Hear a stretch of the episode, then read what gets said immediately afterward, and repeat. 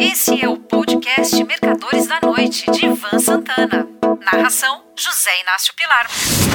O que acontece quando eles voltam ao poder? Caros leitores, na primeira metade do século passado, a Argentina era um dos países mais ricos do mundo. Sua renda per capita superava a da França e Alemanha. Era o dobro da espanhola e quase igual à do Canadá. Veio a Segunda Guerra Mundial e a situação dos argentinos só melhorou. Mantendo-se neutros no conflito, embora sem disfarçar um apoio velado ao nazismo, nossos hermanos exportaram commodities, principalmente as agrícolas e pecuárias, para todas as nações beligerantes. E para as neutras também, é óbvio. Foi esse o cenário herdado pelo coronel populista Juan Domingo Perón quando assumiu o poder em 1946, literalmente carregado pelos braços do povo. Pudera.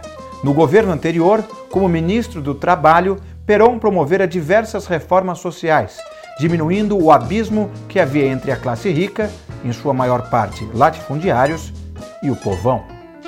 Como se não bastasse, Juan Perón era casado com uma ex-atriz, Eva, mais conhecida como Evita, dotada de enorme carisma e protetora dos descamisados. Com a situação econômica mundial voltando ao normal, Perón continuou gastando como na época em que a Argentina era o celeiro e o açougue do mundo. Para piorar as coisas, Evita faleceu prematuramente aos 33 anos de idade. Juan Perón cometeu um ato imperdoável para o povo argentino. Deixou que o preço da carne subisse. Num cenário de crise econômica agravada pela inflação e uma série de conflitos sociais, o caudilho foi deposto pelos militares do Exército e da Marinha.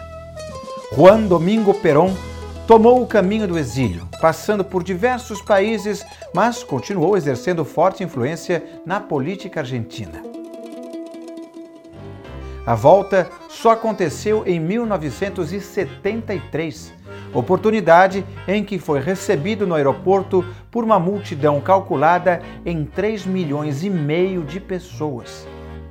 No dia 12 de outubro daquele ano, Perón foi eleito presidente, obtendo 62% dos votos. Só que a situação político-econômica do país se deteriorara completamente, agravada pelo primeiro choque do petróleo e por diversos atentados terroristas de um grupo intitulado Montoneros. Mas a lenda Perón foi salva pela morte do seu inspirador em 1 de julho de 1974. Isso não impediu que o seu nome continuasse elegendo candidatos até hoje. Brasil, 1 de março de 1930. O candidato da situação, Júlio Prestes, sem nenhum parentesco com o comunista Luiz Carlos Prestes, vence as eleições presidenciais, derrotando o oposicionista Getúlio Vargas. Alegando fraudes na votação, os getulistas protestaram em todo o Brasil. Quatro meses mais tarde, o governador da Paraíba, João Pessoa, é assassinado numa confeitaria de Recife por motivos passionais. O crime serviu de pretexto para um movimento revolucionário que levou Getúlio a assumir o poder, liderando o governo provisório, que viria a se transformar em ditadura e durar 15 anos. Durante esse período, Vargas precisou lidar com os problemas causados pela Grande Depressão e Segunda Guerra Mundial. Os dois eventos não impediram que sua popularidade se mantivesse crescente graças à introdução da legislação trabalhista e outros benefícios aos operários, o que lhe valeu o título de Rei dos Pobres. Em setembro de 1944, o Brasil enviou tropas para a Itália, juntando-se aos exércitos aliados, atendendo aos anseios populares e a um pedido do presidente norte-americano Franklin Delano Roosevelt. Após a vitória, ficou difícil para o país manter uma ditadura, tendo combatido o nazifascismo nos campos de guerra da Europa. Em 29 de outubro de 1945, Getúlio Vargas renunciou à presidência para não ser deposto pelos militares e recolheu-se a um exílio voluntário em sua estância em São Borja, no Rio Grande do Sul. Ao som da marchinha Bota o retrato do velho outra vez, bota no mesmo lugar, o sorriso do velhinho faz a gente trabalhar. Getúlio Vargas voltou a se eleger presidente, obtendo 48,73% dos votos, numa época que não havia segundo turno, contra 29,66% do seu principal adversário, o brigadeiro Eduardo Gomes. Durante a campanha, lembrem-se de Perón, Getúlio prometeu baixar o preço da carne, objetivo no qual fracassou. Mas não foi esse o motivo que deixou o governo. Fê-lo por conta própria ao dar um tiro no peito em 24 de agosto de 1954. Foi a maneira que encontrou para se livrar das acusações de responsabilidade no atentado contra o político Carlos Lacerda, que vitimou fatalmente o major da aeronáutica Rubens Vaz.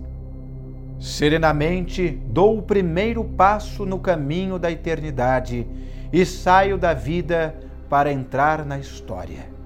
Assim termina a Carta Testamento de Getúlio Dornelles Vargas. Segundo as pesquisas de intenção de voto até agora, Luiz Inácio Lula da Silva se elegerá presidente da República em outubro desse ano. Resta saber se o Bolsa Família vai voltar fermentado, se a inflação regressará aos trilhos da normalidade, se os pobres voltarão a viajar de avião e se teremos de novo o pibão. O mercado financeiro sabe que isso é impossível se não for precedido de no mínimo dois anos de austeridade, e estará atento ao desenrolar dos acontecimentos para agir de acordo. Sem paixões, bem entendido, que é o que se espera de um verdadeiro trader. Um ótimo final de semana. Você ouviu Mercadores da Noite de Ivan Santana. Narração: José Inácio Pilar.